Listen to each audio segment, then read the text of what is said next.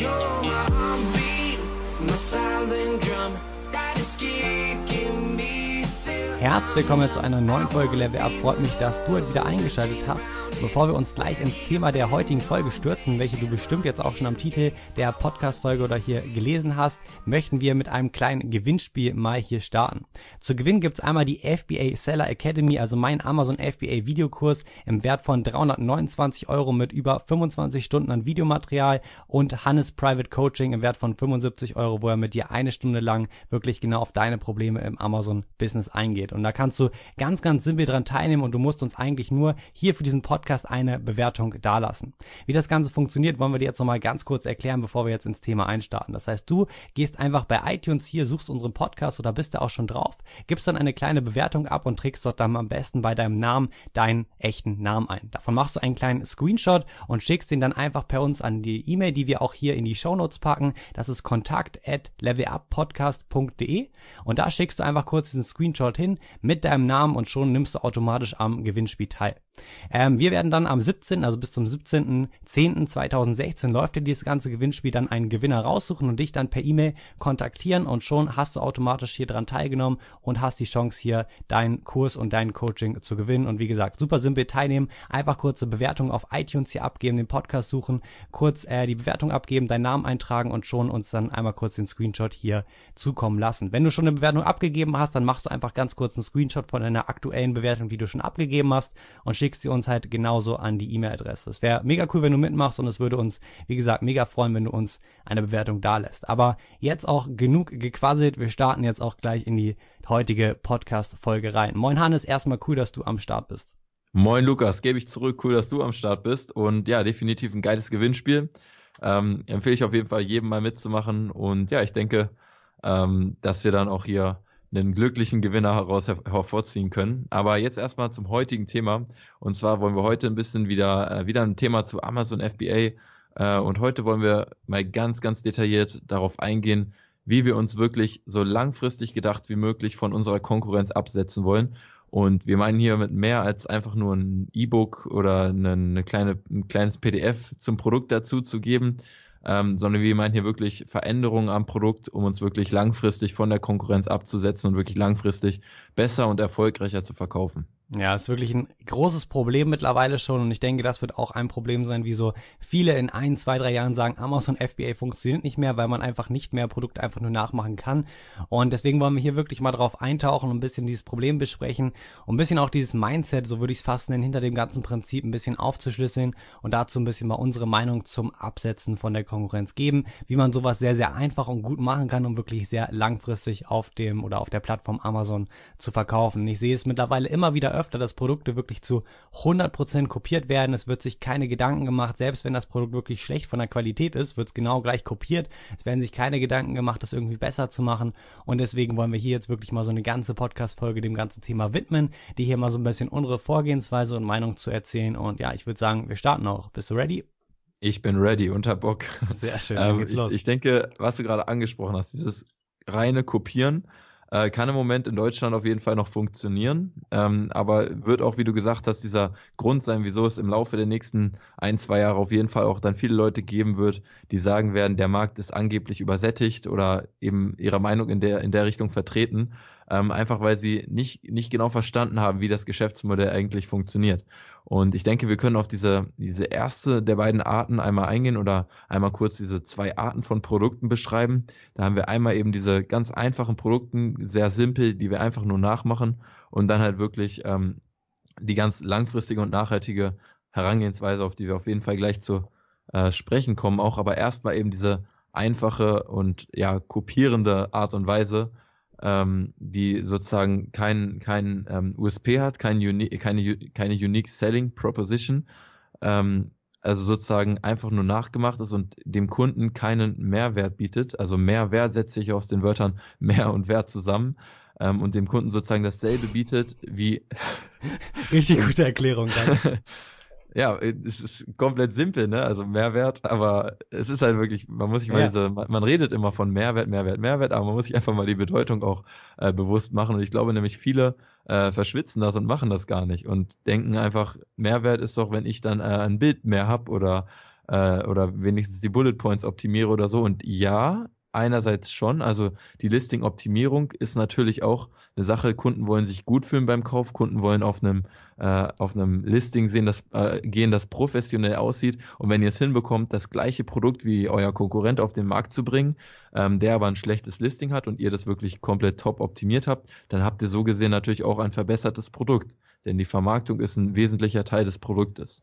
Ähm, so gesehen muss man nicht unbedingt eben das Produkt auch ver verbessern, aber äh, verändern. So, jetzt habe ich es. Muss man das Produkt nicht unbedingt verändern. Ähm, der langfristige Weg sieht, sieht aber definitiv auch anders aus. Genau, das sehe ich nämlich ganz genauso. Ich habe nämlich auch ein neues Lieblingsbeispiel für ein einfach nachgemachtes Produkt, weil es einfach fast noch anschaulicher als die Knoblauchpresse ist, weil das tatsächlich dadurch, dass es halt immer genannt wird, auch kein so ein gehyptes Private Label Produkt ist, was zurzeit ziemlich oder auch gehypt wurde, sind diese ganzen Laufgürtel. Ja, diese super simplen Laufgürtel, die du einfach nur umschneidest und das war's so gefühlt und die werden wirklich zu 100 Prozent genau gleich kopiert, auf den Markt gebracht und dann wundert man sich natürlich, wieso verkauft sich das nicht. Ziemlich simpel. Wieso sollte sich jemand oder wieso sollte jemand dein Produkt kaufen, wenn du wahrscheinlich sogar noch ein schlechteres Listing, schlechtere Bilder als deine ganze Konkurrenz hast, genau das gleiche Produkt, vielleicht sogar gleich viele Bewertungen, aber einfach keinen bestimmten Punkt, weißt du, der Kunde sieht sich alle Listings an. Wahrscheinlich hat er oder bei den anderen sogar noch ein besseres Verkaufsgefühl, weil es schon größere Marken dort im Markt sind. Da gibt es keinen einzigen Grund, wieso er, wieso er dein Produkt kaufen sollte. Selbst wenn du, sag ich mal, die bessere Bilder hast, du hast extrem hochprofessionelle Bilder geshootet, selbst dann ist dein Unique Selling Point leicht erhöht im Gegensatz zur Konkurrenz, aber noch lange nicht so, dass du dort irgendwie Marktführer sein kannst oder langfristig verkaufen kannst.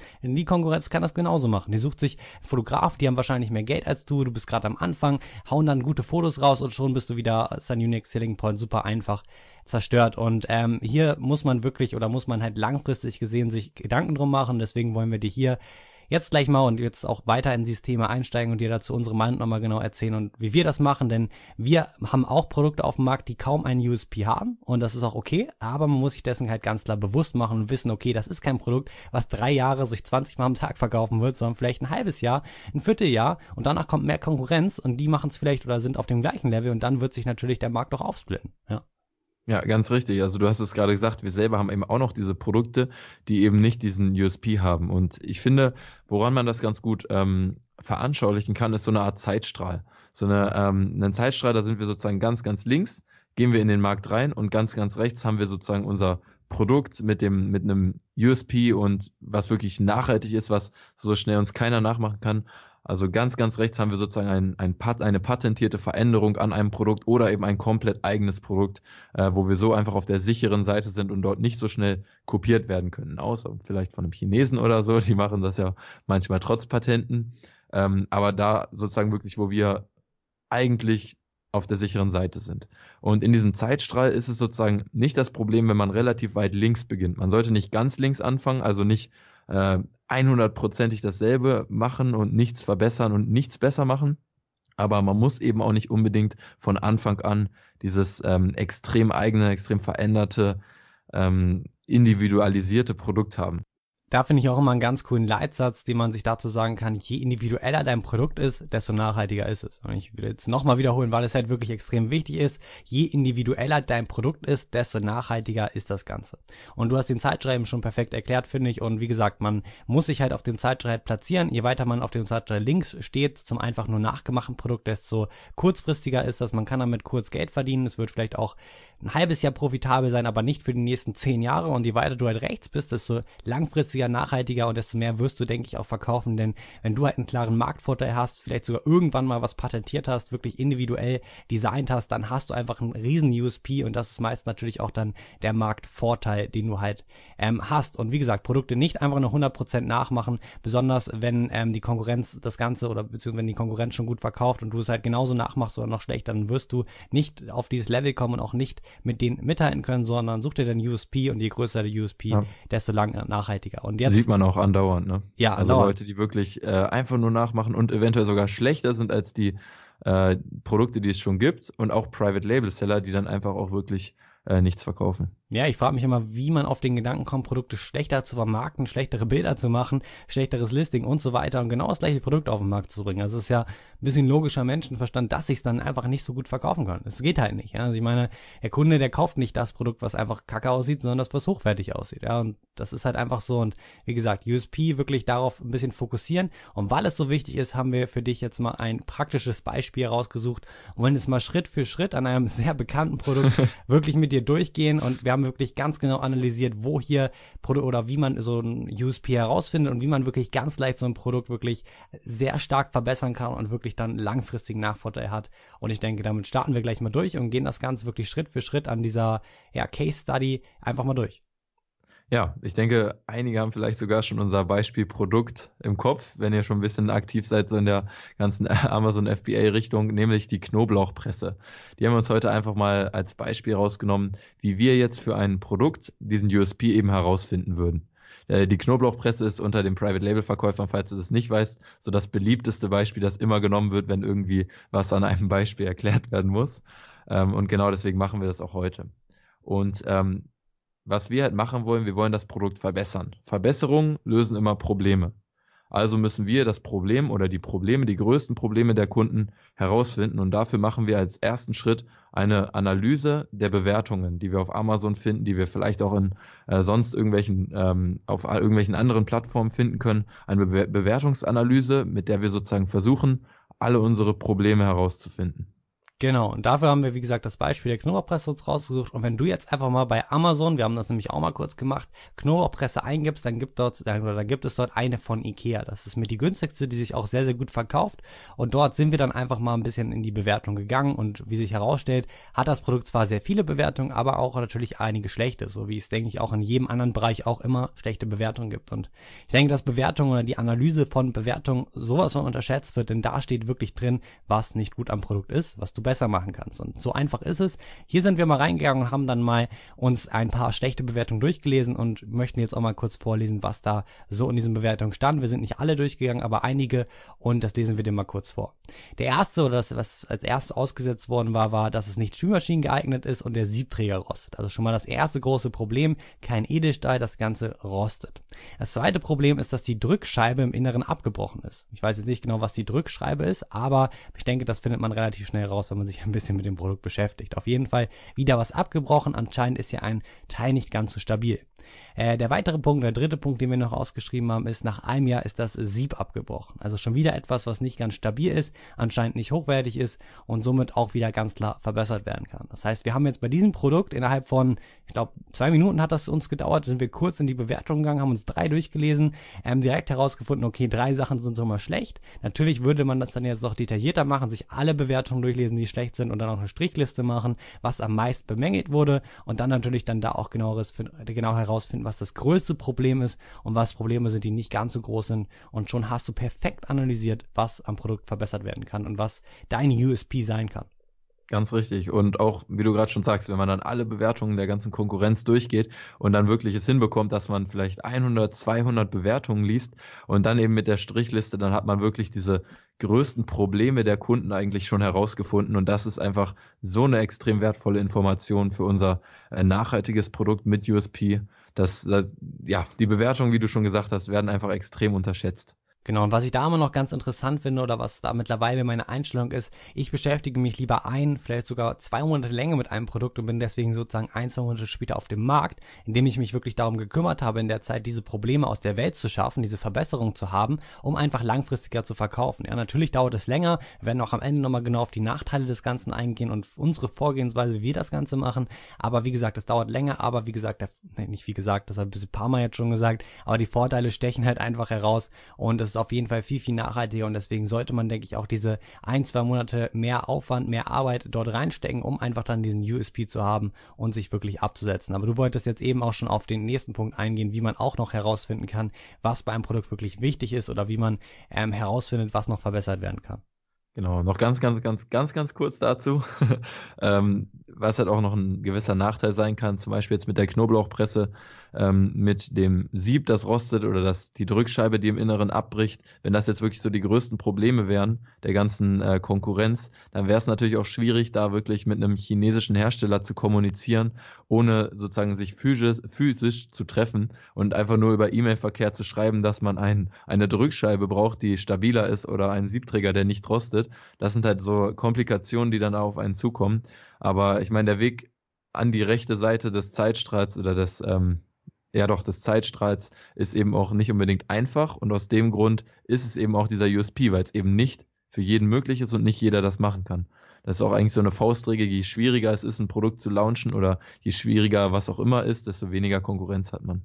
Ja, so ist es. Ähm, genau, dann gehen wir mal weiter mit dem zweiten Schritt, um eben unseren USP herauszufinden. Und das sind zum Beispiel Umfragen. Umfragen der jeweiligen Zielgruppe.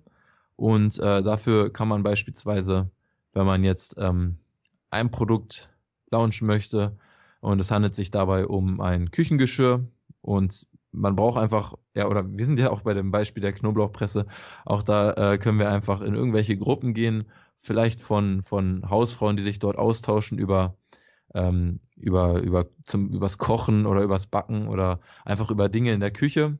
Und in solchen Gruppen. Knoblauch zum Backen, ja. Äh, muss ja nicht unbedingt die Knoblauchpresse sein, aber einfach so in diesem äh, Küchenbereich und da dann einfach ähm, jemand, der vielleicht viel backt, macht vielleicht auch andere Dinge mit Knoblauch, ähm, aber muss ja nicht unbedingt Knoblauch sein oder in die Richtung gehen, aber da dann einfach ähm, eine, eine Umfrage gestalten, die man vielleicht zum Beispiel bei den äh, Service Survey Monkey, da kann man gut Umfragen erstellen oder ich glaube auch bei Google geht das mittlerweile. Ähm, diese Umfragen dann in den Facebook-Gruppen posten und dann wirklich äh, von den Leuten bewerten lassen. Man kann das Ganze so machen, dass man einfach äh, diesen Link natürlich von der, von der, von der Umfrage in die Gruppen spammt und auf ein paar Antworten hofft. Aber man kann das Ganze natürlich auch irgendwie machen, dass man Leuten eine kleine Belohnung gibt oder einen Rabattcode dann, wenn das Produkt draußen ist oder sowas in die Richtung. Das ist natürlich dann auch wieder ein bisschen zeitintensiver und komplizierter. Aber da kann man eben sich auch noch ein paar Meinungen einholen zu ganz bestimmten Fragestellen, wo man dann ganz direkt die Kunden oder die, die Zielgruppe ansprechen kann. Ja, es, es muss halt glaube ich, noch nicht mal eine Umfrage sein. Du kannst theoretisch auch so in eine Gruppe einfach die Frage stellen, ähm, was gefällt euch generell bei eurer Knoblauchpresse zu Hause nicht? Oder allgemein, du kannst noch allgemeiner gehen, um herauszufinden, was das größte Problem allgemein in der Küche ist. Wenn du fragst, was ist das Küchenprodukt, was euch am meisten nervt bei euch zu Hause? Was ist am aufwendigsten? Was macht überhaupt keinen Spaß zu benutzen? Und da findest du schon mal raus, welches Küchenprodukt allgemein nicht gut ist und was du generell, wo es viel zu verbessern gibt, ja. Ich meine, es gibt nicht bei jedem Produkt was zu verbessern. Es gibt Produkte, die sind einfach gut, ja. Da musst du nicht bis ins kleinste Teil noch irgendwas verbessern. Wenn das Ganze einfach dort nicht der Fall ist, dann würde ich mir vielleicht ein anderes Produkt erstmal suchen. Aber da kannst du auch nochmal generell herausfinden, was überhaupt ein gutes Produkt wäre, wo man noch viel herausholen kann. Das ist auch noch ganz interessant. Und wie gesagt, ja genau, die Gruppen hast du angesprochen, Umfrage finde ich auch immer super. Ich finde noch immer wichtig dabei, dass die Gruppen sehr zielgerichtet sind und nicht allgemein irgendeine allgemeine Gruppe ist, wo viele Leute drin sich mit dem Thema Backen oder allgemein Küche beschäftigen, sondern schon ein bisschen spezialisiert erfasst, dann wirklich in die Richtung rein, italienisch kochen, Italiener nutzen viel Knoblauch und so weiter, dadurch auch mehr die Presse, dadurch wird die Umfrage halt einfach noch viel detaillierter. Und ein besseres Beispiel wäre dazu vielleicht noch, dass du es einfach in eine riesen allgemeine Gruppe haust, wo keine Leute drin sind, die sich mit dem Thema Kochen beschäftigen, das wird nicht viel bringen, sondern die Zielgruppe muss natürlich schon am besten sehr genau in dieser Gruppe vorhanden sein. Und ähm, da kannst du ja, halt, wie gesagt, perfekt das Feedback holen. Und es ist, wie gesagt, eine super Methode, neben, dem, neben der Bewertungsanalyse direkt die kleinen oder auch die großen Probleme halt rauszufinden und dann super damit halt sein USP zu generieren und wirklich ein Produkt rauszubringen, was der andere nicht hat. Und das Wichtige dann dabei ist, nicht nur das, den USP oder das herauszufinden oder das, was man herausgefunden hat, umzusetzen, sondern auch im Listing zu vermarkten. Das heißt, wenn du genau weißt, das sind die Schwachstellen meiner Konkurrenz, dann stellst du es in deinem Listing besonders als Vorteil hervor. Ja, dadurch hast du automatisch gleich den USP als stärkstes Verkaufsargument bei dir platziert. Richtig, du musst dich auch, oder man kann sich auch einfach in diese, in die Kunden natürlich hineinversetzen, die lesen ja auch die Bewertungen der Konkurrenz.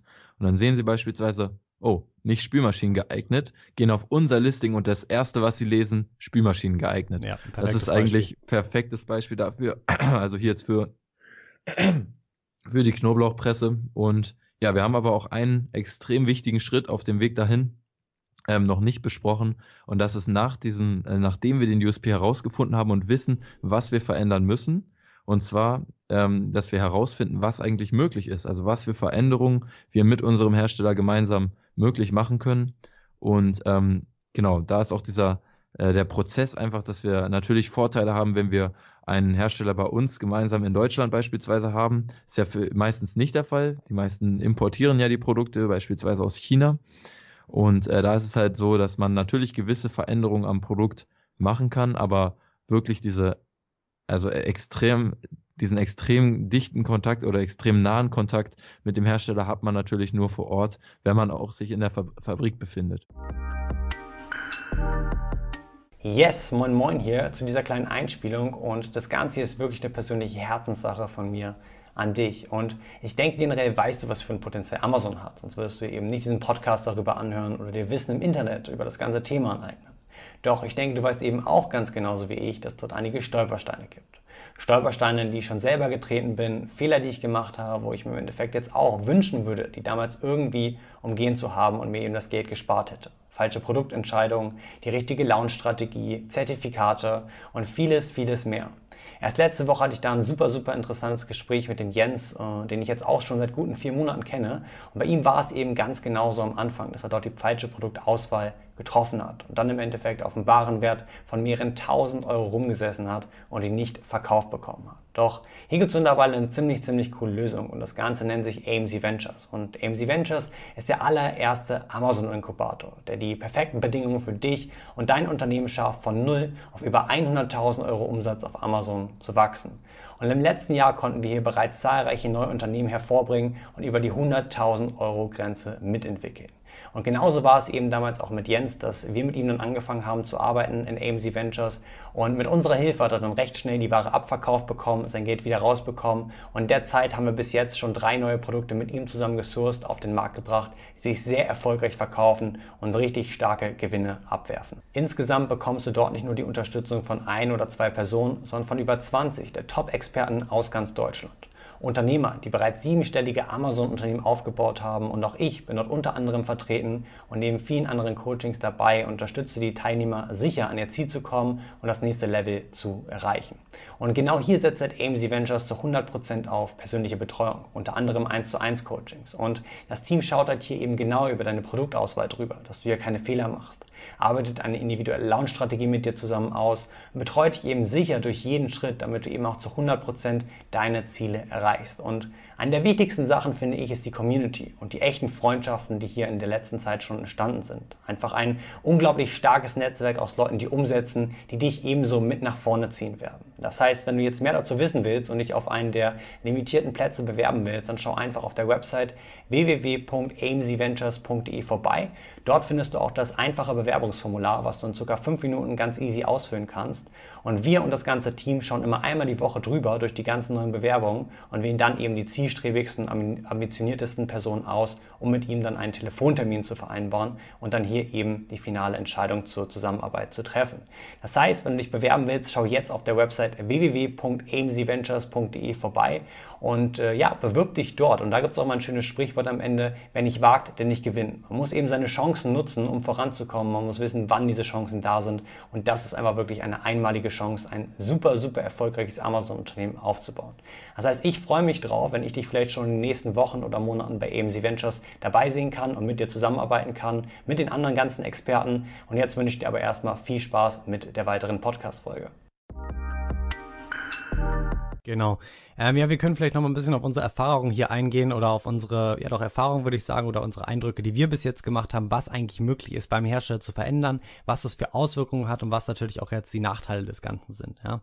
Generell kannst du natürlich genauso wieder, oder ich würde dann vorgehen, du suchst dir auf Alibaba einen Hersteller, der das perfekte Modell erstmal für dich auf den ersten Blick hat. Zum Beispiel, du suchst dir einen, ähm, der genau jetzt diese Knoblauchpresse hat, die vielleicht hochwertiger ist, schon mal aus Edelstahl, dass das Ganze nicht so einfach rosten kann, dann hast du damit schon mal sozusagen das hochwertigste Produkt gefunden, was du jetzt erstmal auf den ersten Blick gesehen hast. Und davon suchst du natürlich wieder verschiedene raus und die schreibst du auch wieder an und probierst dann natürlich mit denen ähm, mehr zu kommunizieren. Und das erste große Problem ist natürlich jetzt, du musst auf jeden Fall den Kontakt zum Hersteller bekommen. Es bringt dir jetzt nichts, mit einer Trading Company zusammenzuarbeiten. Das machen wir zwar auch, aber das ist natürlich schwer über noch einen Mittelmann ähm, sozusagen irgendwas am Produkt wirklich zu verändern, denn der möchte daran auch wieder verdienen. Der steckt extrem viel Zeit da rein, kostet auch wieder mehr Geld. Das heißt, hier wäre schon mal der erste Punkt. Du musst wirklich an die Fabrik herankommen. Und das findest du eigentlich nicht heraus, indem du einfach nur die Listings durchguckst und dann da, darauf achtest, dass dort Trading Company oder Factory steht. Das kann da im Prinzip jeder irgendwie reinschreiben oder auch beides mit reinschreiben. Und im Endeffekt lassen sie aber genau dieses Produkt nicht bei sich herstellen, sondern andere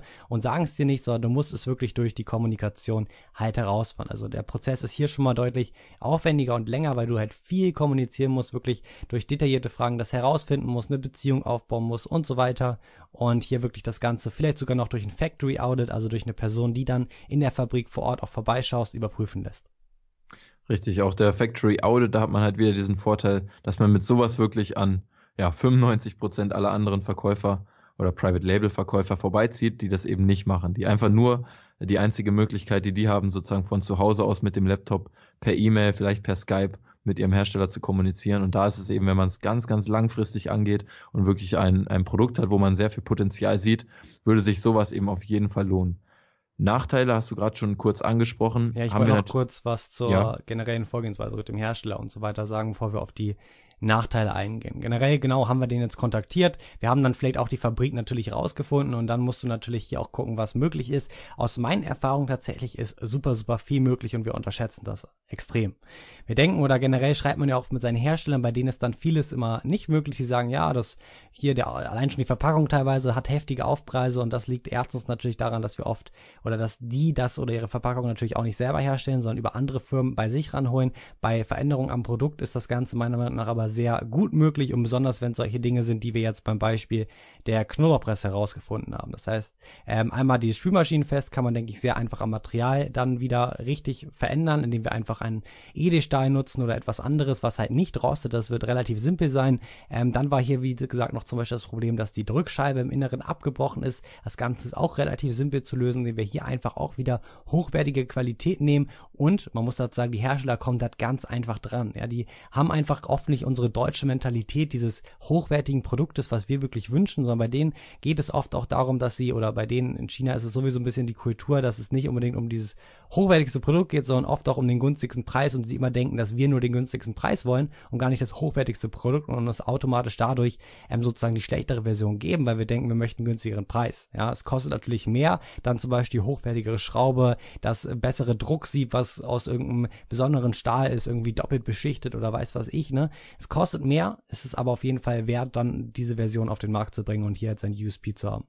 Ja, was mir auch häufig auffällt, dass wirklich die Produktkosten im Endeffekt, wenn man mal alle Ausgaben runterbricht, nur ein kleiner, wirklich kleiner Teil äh, des gesamten Produktes sind. Und eben solche kleinen Veränderungen am Produkt machen vielleicht den Produktpreis prozentual etwas teurer, aber im Endeffekt wirkt es sich kaum aus. Und dadurch, dass man eben auch diese Vorteile hat, die man dem Kunden natürlich auch auf Amazon darstellen kann, kann man natürlich auch einen höheren Preis nehmen und dann im Endeffekt höchstwahrscheinlich auch eine, wenn man es richtig angeht, eine bessere Marge erzielen.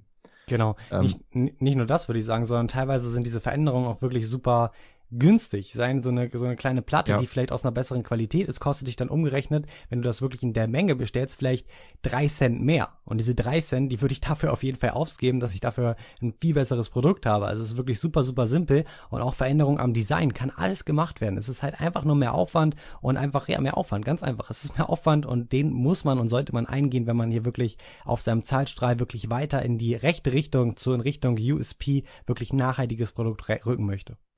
Ganz richtig. Du hast gerade kurz gesagt, es wird aufwendiger. Das bedeutet für uns als Händler natürlich meistens, dass eben auch die Mindestbestellmenge deutlich höher gesetzt wird und man nicht mehr mit diesen 200, 300, 400, 500 Testbestellungen oder Testeinheiten für eine für eine Bestellung auskommt, weil eben auch die chinesischen Hersteller höchstwahrscheinlich ihre Maschinen dann natürlich darauf ausrichten müssen und eventuell auch wirklich ähm, bei neuen Designs beispielsweise da wirklich was äh, eben komplett neu, was sie vorher noch nie hatten, produzieren müssen. Und das schlägt sich natürlich immer, die wollen ja auch ihr Risiko minimieren, in einer höheren ähm, Mindestbestellmenge, also Mindesteinheit Bestellmenge äh, Minimum Order Quantity natürlich nieder. Und das wird man als Händler auch merken. Und dadurch sind natürlich auch die Kosten deutlich höher. Und der ganze Zeitaufwand ist natürlich auch nicht zu vernachlässigen. Wir haben einfach dadurch, dass wir häufiger auch Samples bestellen müssen und häufiger die Veränderungen, die wir eben vornehmen, auch überprüfen wollen.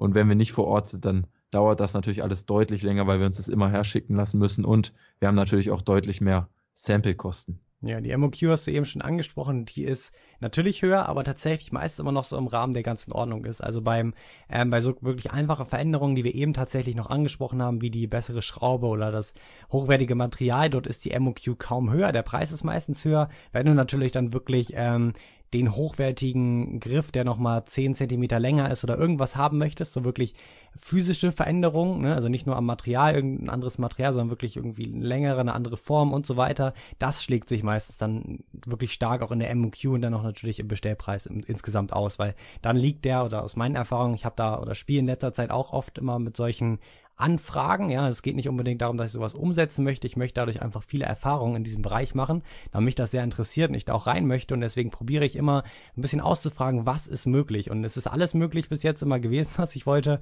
Aber wie gesagt, die MOQ kann dann schon mal stark steigen und teilweise ging das dann halt von, sage ich mal, von einer Mindestbestellung von 2000, was noch voll in Ordnung war, bis 5 bis zu 10.000, ähm, je individueller das Ganze halt dann wurde. Bei was für einem ähm, Preis, Einkaufspreis? Das ist ja auch noch wichtig zu erwähnen.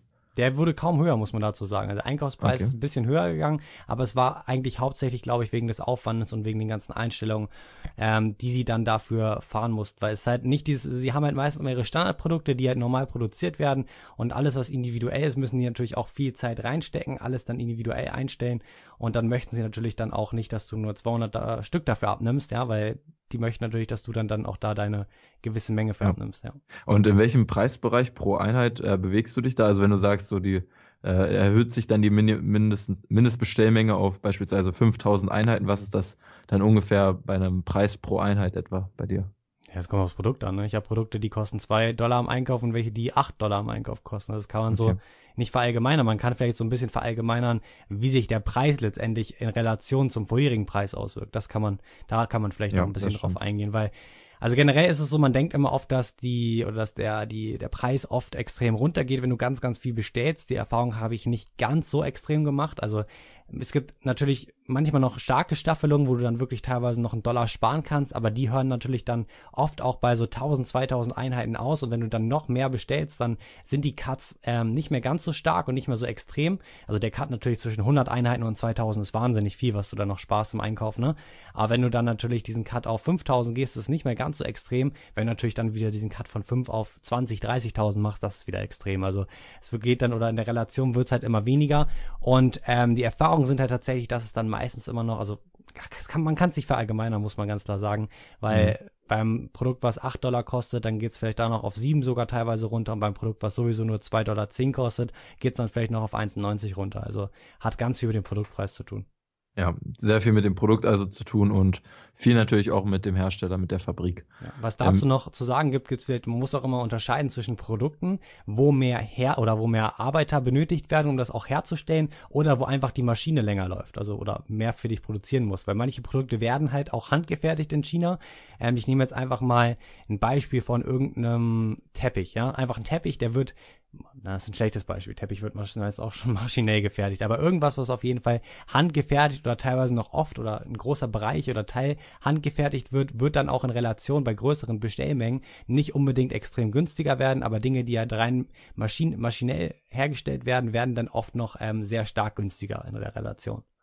Ganz genau. Ich denke auch, wir können dann hier mit dem Punkt einfach nochmal, ähm, ich glaube, wir haben jetzt auch alles dazu gesagt, äh, worauf wir beim Hersteller hoffen können und worauf wir achten können ähm, und auch wie wir unseren äh, USP erstmal herausfinden und äh, eben dann schauen, was beim Hersteller möglich ist und natürlich ähm, ganz am Anfang erstmal ähm, uns überlegen, mit welcher Art von Produkt wir eigentlich in den Markt einsteigen, einsteigen wollen. Also entweder erstmal ganz einfach, ist ja für den Anfang im Moment auch in Deutschland noch gut möglich, dass du einfach ein ja, sehr ähnliches oder auch eventuell das gleiche Produkt besser vermarktest, auf den Markt bringst, aber dass du dir dann wirklich auch langfristig die Gedanken machst, wie du es wirklich verbessern kannst, eben mit den Methoden, die wir angesprochen haben, wie die Bewertungsanalyse oder den Umfragen und dann halt auch schaust, ähm, wie du mit dem Hersteller zusammenarbeitest und was alles möglich ist. Genau. Sei dir einfach auch wirklich bewusst, das ist halt teilweise oder dass es wirklich ein kurzfristiges Produkt sein kann und probier dich langfristig einfach auch an dem Zeitschrei weiter nach rechts zum individuellen und nachhaltigen Produkt zu bewegen. Dann bist du hier auch in zwei, drei, selbst in zehn Jahren noch auf der sicheren Seite, denn es wird sich vielleicht die Plattform ändern, wie wir das halt immer sagen, aber das Geschäftsmodell wird immer existieren und halt einfach nur ein bisschen individueller werden und es wird halt nicht mal mit diesem Copy and Paste gefühlt funktionieren. Das wäre ja auch zu schön, um wahr zu sein. Und deswegen ja hier nochmal so einen kleinen Anreiz, diese Folge, um darauf einfach nochmal jetzt vielleicht schon einzusteigen, sich darüber jetzt schon Gedanken zu machen und nicht erst in zwei Jahren, wenn ähm, ja, wenn es dann letztendlich nicht zu spät ist, aber wenn man dann das Ganze einfach schon ein Jahr früher machen hätte können und dadurch einfach Geld und Zeit spart, ja. Ganz genau. Ich finde auch hier der, der Begriff äh, passives Einkommen lässt sich hier dran nochmal gut kritisieren, ähm, weil eben, wenn man so ein Produkt ganz schnell auf den Markt wirft und nichts dran verändert, ist es vielleicht kurzfristig so ein passiver Einkommensstrom, aber eben langfristig eigentlich äh, unrealistisch. Ähm, ich denke, wir können auch damit jetzt ganz gut die Folge abschließen. Ich wollte noch mal ganz kurz äh, euch dran erinnern, dass wir unser Gewinnspiel laufen haben. Ähm, also wenn ihr, ihr habt jetzt äh, sieben Tage Zeit etwa bis zum 17. war das richtig? Genau, um 17. Bis zum 17. habt ihr Zeit, eure Bewertung bei iTunes für unseren Podcast zu schreiben. Äh, wir würden uns auf jeden Fall freuen, wenn einige mitmachen. Und zu gewinnen gibt es eben einmal die FBA Seller Academy von Lukas und eben von mir ein privates Coaching, wo wir uns wirklich eine Stunde zusammensetzen und schön detailliert ähm, kann ich dir dann da ein bisschen helfen bei deinem eigenen Amazon-Business. Ja. Dann würde ich sagen, bis zur nächsten Folge bei Level Up und ich wünsche dir noch einen super schönen Tag. Jo, ciao.